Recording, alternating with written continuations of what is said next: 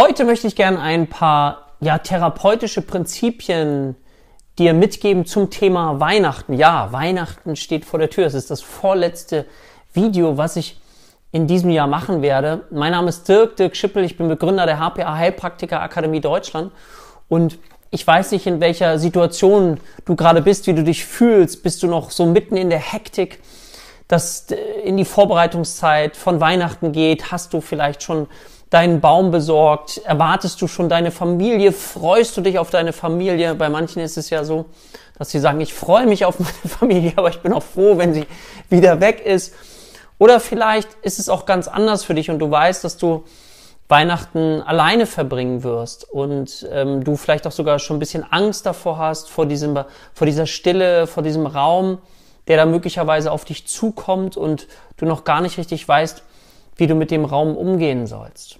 Und ich finde, das ist ein ganz schönes Beispiel auch für, für die Therapie und deswegen kann dieses Video für dich wichtig sein, wenn du therapeutisch arbeitest oder therapeutisch arbeiten möchtest, vielleicht auch anhand dieser Situation von Weihnachten einfach so ein paar ja therapeutische Prinzipien, Ideen ja mitzunehmen. Das möchte ich heute nochmal machen. Ich will nicht zu viel Input reingeben. Wenn du allerdings, das möchte ich dir auch sagen, gerade mitten in der Ausbildung bist und schon äh, planst, die schriftliche Überprüfung im März zu machen, dann schau mal unten in die Kommentare. Wir werden dich ähm, ab Januar, 10. Januar geht's los, ähm, für die schriftliche Prüfung begleiten. Das ist kostenfrei. Ich nenne das den Prüfungsbooster. Da werden wir dich über zehn Wochen lang oder viele, viele Wochen äh, begleiten bis zur schriftlichen Prüfung, werden dir ein bisschen Input geben. Also, wenn du Lust hast, dabei zu sein, dann unterstützen wir dich sehr, sehr gerne dann äh, guck mal unten in die Kommentare, da kannst du dich dann eintragen und dann schreiben wir dich an, dann kriegst du die Termine, die Zoom-Termine, weil wir machen das live und dann können wir dir helfen, dich vorzubereiten. Also, das vielleicht zu dem Zeitpunkt, falls du ähm, das für dich, weil, falls das für dich wichtig ist. So, also, was können wir für therapeutische Prinzipien vielleicht in diese Weihnachtszeit mal mit so hineinbringen? Und ich finde, ich weiß nicht, wie es dir geht, bei mir kommt die Welt dann schon auch zur Ruhe in dieser Zeit. Ich habe das Gefühl, dass die Welt einen Augenblick stillsteht, ein bisschen ruhiger wird, ein bisschen langsamer wird. Nicht im Vorfeld, sondern jetzt an den Tagen selber. Weil irgendwie die Menschen dann mehr mit sich selbst beschäftigt sind. Und vielleicht magst du oder magst du dir erlauben, dir selber ein Stückchen Raum zu geben, auch ja für dieses Gefühl von Stille und Reflexion auch vielleicht für Gefühle, die sonst nicht so die Möglichkeit haben, hochzukommen. Und das ist doch genauso wie bei einem Patienten, dass wir auch Stille aushalten dürfen, dass wir lernen dürfen als Therapeuten auch mal zu schweigen, damit in diesen Raum hinein der Patient die Möglichkeit hat, was zu hineinzuempfinden, dem Raum zu geben, das, was vielleicht gerade da ist. Und es gibt Menschen, die haben auch Angst vor diesem Raum, vor dieser Stille und deswegen finde ich es wichtig auch, dass wir das spüren dürfen, dass wir das einmal da sein lassen dürfen. Dazu möchte ich dich zumindest gerne einladen. Und für, aus meiner Sicht für eine Therapiearbeit ist das ein Aspekt. Stille, Reflexion, Schweigen, Raum geben mit einer offenen Haltung.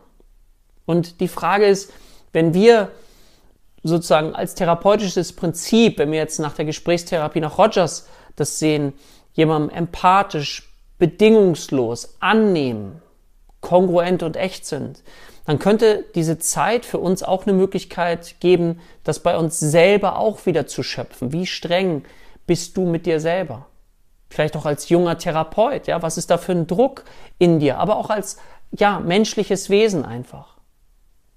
Wenn wir das, was wir unseren Patienten empfehlen, selber gar nicht machen, dann wirkt es eben unglaubwürdig. Und das bedeutet nicht, dass wir perfekt sein müssen in dem ganzen Bereich. Nee, aber ich glaube, was wichtig ist, dass wir uns wieder einlassen. Ich kenne das selber. In den letzten Jahren habe ich das nicht so viel gemacht, aber ich bin jahrelang, jahrzehntelang in ein Kloster gefahren nach Thésée. Das ist ein französisches Kloster. Was mich damals sehr angesprochen hat, sind die wiederkehrenden Gesänge. Es waren schöne Gesänge, in die man meditativ eintauchen konnte. Und ich weiß immer noch, auch wenn ich in Meditation gehe und das mal eine Zeit lang nicht gemacht habe, dass dass es eine Zeit braucht, dass da irgendwie der Geist so stark anspringt und diese ersten Tage in dem Kloster waren immer dieses Radio, was innerlich da war, ist irgendwie sehr stark laut gedreht worden. Die Gedanken, es war immer schlimmer, bis irgendwann diese Ruhe eingetreten ist, die aber erst nach einer gewissen Zeit eintritt, nämlich wenn man sich erlaubt, sich selber zu begegnen. So habe ich das empfunden und auch bereit ist, auch Ängste zu fühlen, Unsicherheiten zu fühlen, das, was es ausmacht, du zu sein. Und das da sein zu lassen, ohne etwas wegzumachen. Ja? Ohne dass ich das Gefühl habe, ja, ich möchte doch das oder ich möchte dies oder mein Anspruch als Therapeut ist das. Und wenn das mal einen Augenblick zur Ruhe kommen darf und ich mich als mich selber wieder spüren darf, so wie ich bin, dann kriege ich nochmal einen anderen Blick auf mich und dann aus meiner Sicht verändert sich etwas, dieses, dieser Druck, wie müsste ich sein, was müsste ich alles leisten, was müsste ich geben. Und ich finde, das dürfen wir uns selber auch mitgeben. Also dieses Gute, was wir Patienten mitgeben wollen, dürfen wir für uns selber, wie ich finde, auch ein Stückchen nutzen. Und deswegen möchte ich dir so dieses, dieses Bild von Stille und Reflexion einmal mitgeben. Aber genauso dieses Bild von Geben und Empfangen. Also ist auch eine therapeutische Situation wieder, ja. Geben und empfangen, Patient. Wie viel darfst du geben? Darfst du auch etwas vom Patienten empfangen? Also ich lerne auch immer wieder etwas durch meine Patienten oder ich lerne mich weiterzubilden durch meine Patienten. Und auch vielleicht, wenn du möglicherweise auch in der Familie feierst, wie sehr lässt du dich auch beschenken? Wie sehr lässt du dich auch öffnen dafür, etwas zu bekommen? Ich kenne das auch, ich weiß nicht, wie es dir geht, aber dass es ja fast schöner ist, jemandem anderen etwas zu schenken, um zu sehen, ob da die Freude ist. Aber darf ich mich auch beschenken lassen? Das finde ich auch ein ganz, ganz wichtiges. Geben und empfangen. Was kannst du geben? Was kannst du empfangen? Also auch kannst du Zeit schenken? Kannst du Aufmerksamkeit schenken? Das sind auch ganz wichtige Dinge, die vielleicht sonst eben nicht so da sind. Kannst du in der ruhigen Minute einfach offen sein und, und Gesprächen lauschen und wirklich ganz da sein, wo du vielleicht sonst in der Hektik schnell agierst und dann müssen wir noch dies und müssen wir noch das. Ich kenne das gerade, wenn du vielleicht auch Kinder hast, eine Familie hast und es immer ganz viel durchgetaktet ist dann könnte das vielleicht die Zeit sein, auch wieder ein Stückchen ja, runterzukommen und, und mal ganz bewusst Zeit und Aufmerksamkeit mit Menschen, mit Dingen zu verbringen. Und das ist dann auch gleich so der nächste Punkt. Ne? Also Beziehung, Familie, kommt zusammen. Wie ist das, wenn ihr alle zusammenkommt? Vielleicht gibt's ne, auch viele unter uns, die vielleicht auch alleine sind. Aber wie ist das, wenn man so zusammenkommt? Und ich mag so die Metapher, wenn ich dir das einmal kurz als Bild noch mitgeben darf, weil ich das aus der Paartherapie sehr, sehr viel äh, auch höre, dass zwei Menschen häufig in einem Modus miteinander sprechen, dass beide in einem Modus sind, verstanden werden zu wollen. Ich möchte, dass du mich verstehst, bitte versteh du mich doch. Und dann gibt es so einen Druck, du musst mich doch verstehen, dann werden Argumente gewälzt und dann entsteht aber eigentlich eher so ein Gegeneinander, es entsteht nicht so ein Miteinander, weil beide in dem Gefühl sind, ich möchte verstanden werden, ich möchte verstanden werden. Und wenn beide auf diesem Kanal sind, ich möchte verstanden werden, dann ja, kommt man meistens nicht richtig weiter in der Beziehung. Und dafür braucht es eine Person, die auch den Modus einmal wechselt und von diesem, ich möchte unbedingt verstanden werden wollen, ich drücke meine Argumente durch, ich möchte, dass du mich jetzt endlich verstehst und aber vielleicht kennst du es auch, wenn beide verstanden werden wollen, also beide haben das Gefühl, ich möchte verstanden werden, dann hört keiner richtig mehr zu. Weil ich überlege schon, der andere sagt etwas und ich überlege schon meine Argumente, was ich darauf entgegnen könnte, um, wie gesagt, in so eine Überzeugung zu gehen. Wenn es aber einer schafft, in diesen Modus zu gehen, ich möchte verstehen, also verstehen wollen. Und ich setze mich mal einen Augenblick zur Ruhe und wälze nicht meine ganzen Argumente, was ich dagegen sagen kann, sondern ich gehe in den Modus, ich möchte dich verstehen. Ich möchte dich gern tiefer verstehen. Dann fällt uns das manchmal ganz schwer. Da ist so im Bauch so ein Gefühl, so jetzt vielleicht auch so von Ungerechtigkeit oder dieses Gefühl, da kommt etwas hoch.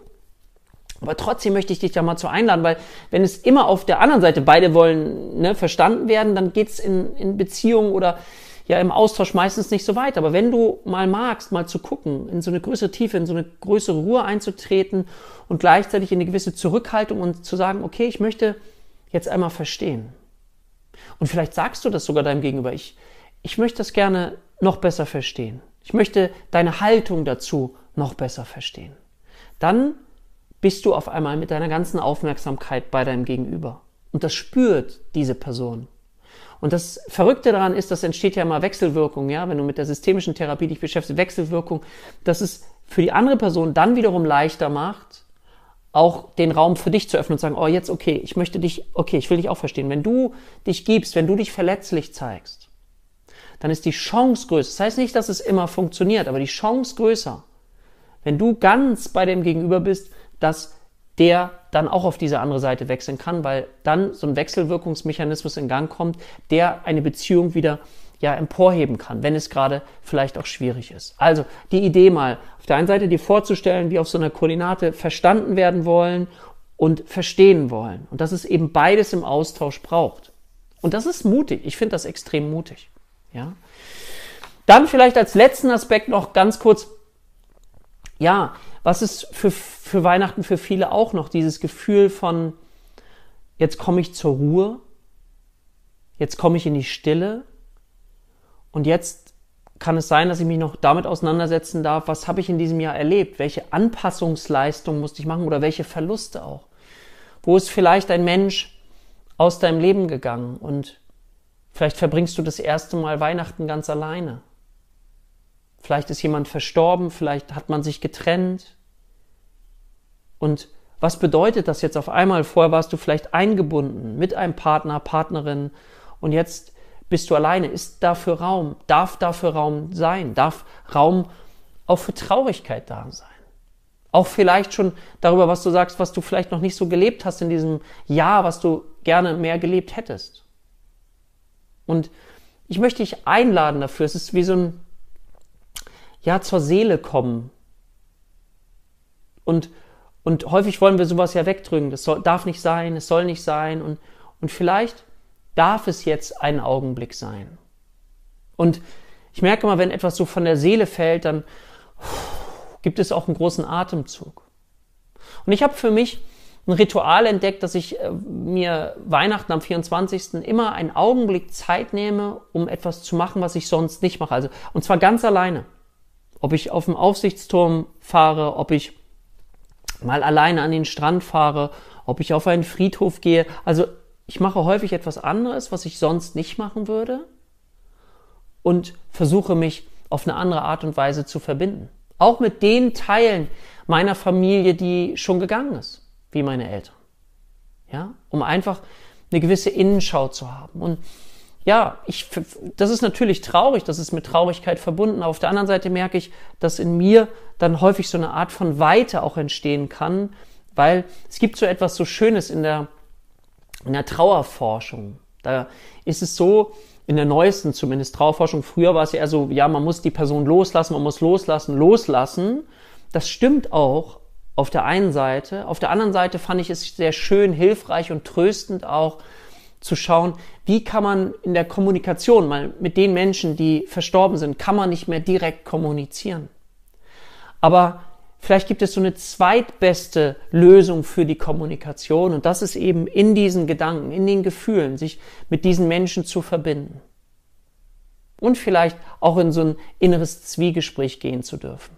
Und die Trauerforschung hat gezeigt, dass das uns sehr helfen kann, dass es sehr heilsam und nährend für uns sein kann, wenn wir uns das erlauben und wenn wir nicht immer so konsequent sagen, ich, ich, muss, ich muss weitergehen, ich muss loslassen, sondern das ist ja auch richtig zu einem gewissen Punkt, verstehe ich total, aber auch zu schauen, okay, wie ist die zweitbeste Kommunikationsmöglichkeit? Wenn Menschen, die du sehr geliebt hast, nicht mehr da sind, das heißt nicht, dass sie verstorben sein müssen, aber vielleicht auch, wo der Kontakt abgebrochen ist, wo jemand äh, weitergezogen ist, wo ja, jemand aus deinem Lebensbus vielleicht auch ausgestiegen ist, mit dem du mal auch sehr viel Zeit verbracht hast. Es gibt so viele Möglichkeiten. Oder auch, was ich höre, wenn, wenn Kinder älter werden und jetzt ihren eigenen Weg gehen und ausziehen und nicht mehr da sind, dass es für viele Eltern auch gar nicht so leicht ist. Und sich das auch zu erlauben, diese Trauer zu fühlen, als das, was es gerade ist. Ich finde, dazu bietet Weihnachten eine Möglichkeit. Und das ist das, was ich dir gerne wünschen möchte. Ich möchte dir alles, alles Liebe zu Weihnachten wünschen, ob du alleine bist, ob du in der Familie bist, ähm, ist gar nicht so entscheidend, sondern vielleicht das, was du zulässt in deinem Gefühl. Und ich finde, das hat auch viel mit Therapie zu tun.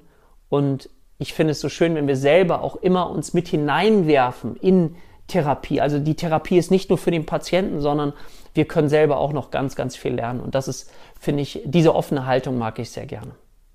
In diesem Sinne wünsche ich dir eine wunderschöne Zeit. Ich werde noch ein Video für das neue Jahr, für das Abschließen des neuen Jahres machen. Ich würde mich sehr freuen, wenn du auch wieder mit dabei bist und sag dir für heute alles Liebe von mir. Bis bald, dein Dirk.